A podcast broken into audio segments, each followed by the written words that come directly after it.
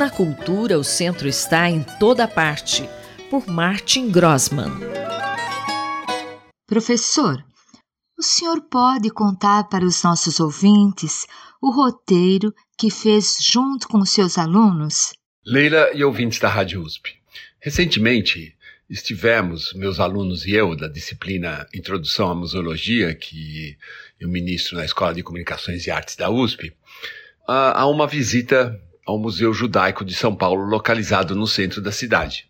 O nosso grupo, formado por aproximadamente 30 alunos provenientes de diferentes cursos de graduação oferecidos pela USP, foi recebido pelo educador mediador Joe Tillman, da equipe de educação e participação do museu.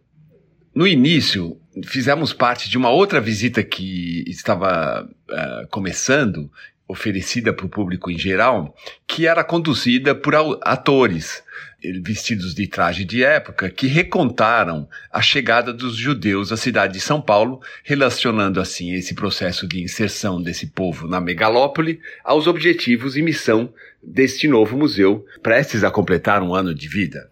Mas quem de fato nos conduziu pelo museu foi o próprio diretor, Felipe Arruda, com o apoio do educador mediador Jô, Durante quase duas horas, percorremos boa parte dos espaços expositivos e sociais do museu.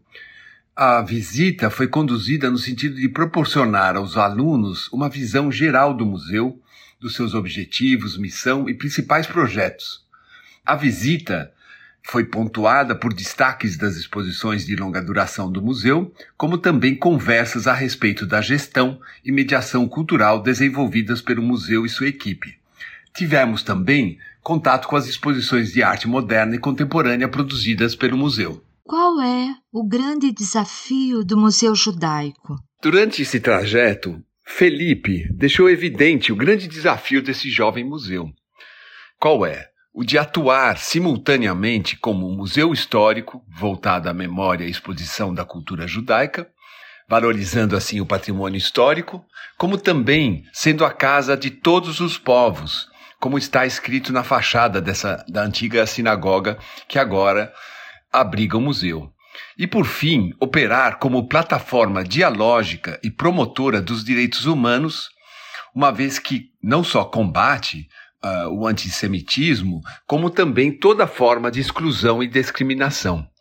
A arte moderna e contemporânea, nesse sentido, tem, em grande parte, o papel de ativar a metáfora da trança, que energiza o entrelaçamento dessas várias camadas propositivas do museu. Felipe ressaltou que a trança permeia toda a cultura judaica, desde o halá, um pão que é consumido durante a cerimônia do Shabá, até os cachos laterais, cultivados por alguns judeus ortodoxos, símbolo da guarda dos mandamentos, de identidade e resiliência.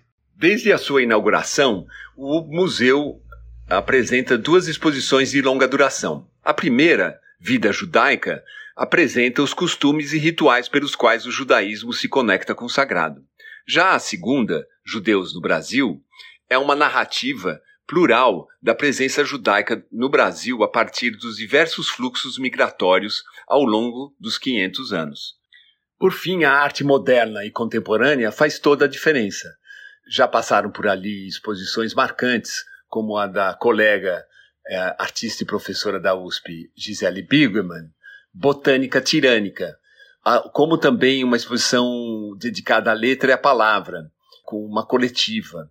E em cartaz agora, a Descer da Nuvem, da artista brasileira Leila Danziger.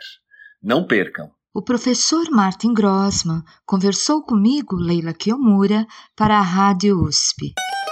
Na cultura, o centro está em toda parte, por Martin Grossman.